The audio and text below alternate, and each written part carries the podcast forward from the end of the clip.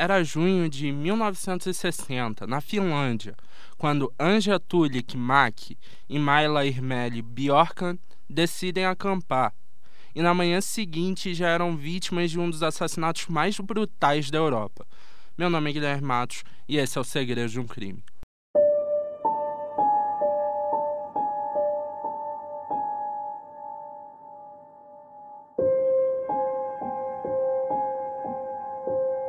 Hoje a gente fala sobre um crime que aconteceu na Finlândia, na Europa. E esse crime é considerado um dos piores crimes que aconteceu no país, o pior, para falar a verdade. Um crime que marcou não só a Finlândia, como toda a Europa. Tudo começa lá em 4 de junho de 1960. Maila e Anja decidem acampar com seus namorados Sepo Antero Boisman e Nils Wellen Gustafsson Maila e Anja tinham 15 anos na época, enquanto Sepo e Nils tinham 18.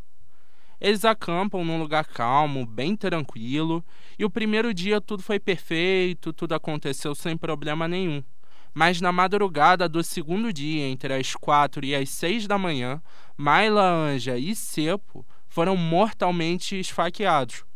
Sepo e Maila dentro da barraca, Nils e Anja estavam fora da barraca e, apesar de ferimentos graves, Nils sobreviveu. Anja não contou com a mesma sorte e estava ao seu lado morta. Os corpos só foram encontrados na manhã seguinte por um carpinteiro que passava no local. Por volta do meio-dia, ele chama a polícia. E durante esses 60 anos, Nils contou sua história várias e várias vezes do que aconteceu aquela noite.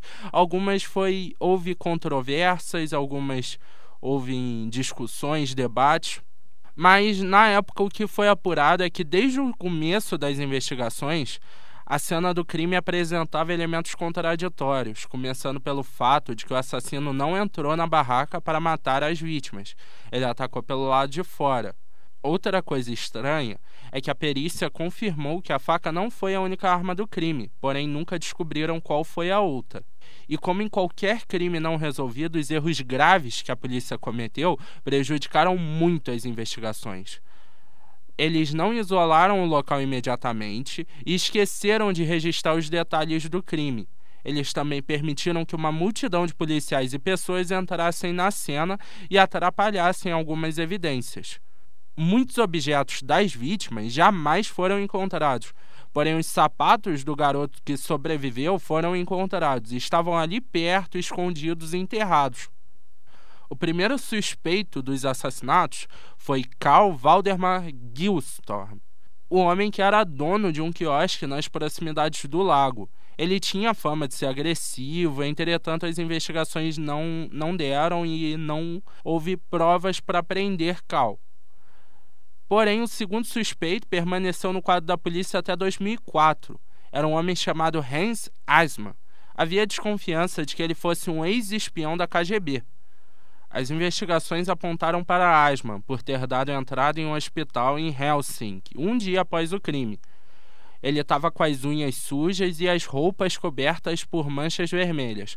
Porém, ele foi inocentado. Isso porque a polícia afirmou que ele tinha um bom álibi.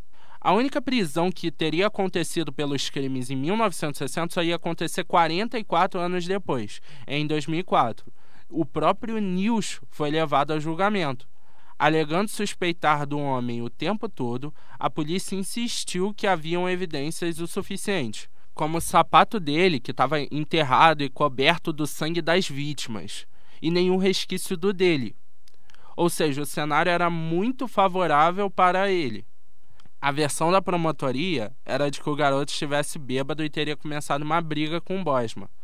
Ele teria supostamente perdido e ficado furioso, voltando para a tenda, matando a namorada e os dois amigos. Sua defesa alegou que, se isso realmente tivesse acontecido, ele estaria ferido demais para matar três pessoas. Um ano após a prisão, ele acaba sendo absolvido de todas as acusações o Estado da Finlândia ainda teve que pagar uma multa a ele de 44 mil euros pelo sofrimento mental causado. Ainda assim, alguns suspeitam dele até hoje. Nunca mais uma evidência do crime foi identificada e o crime continua sem resolução até hoje, só com teorias e crenças da família e de quem perdeu os três jovens que morreram naquela noite.